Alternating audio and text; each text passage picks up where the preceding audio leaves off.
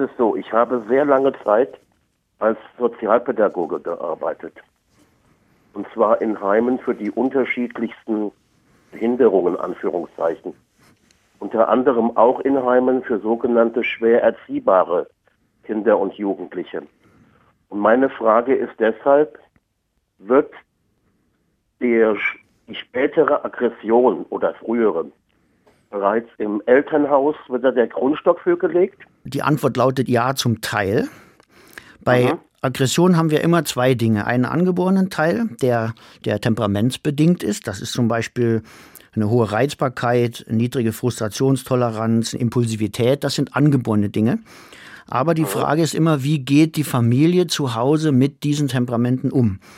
In meinen mhm. Vorlesungen beschreibe ich das immer glaube ich, recht anschaulich so, dass Sie sich vorstellen müssen, wenn ein Baby auf die Welt kommt, kriegt es eine Kiste mit Lego-Steinen mit.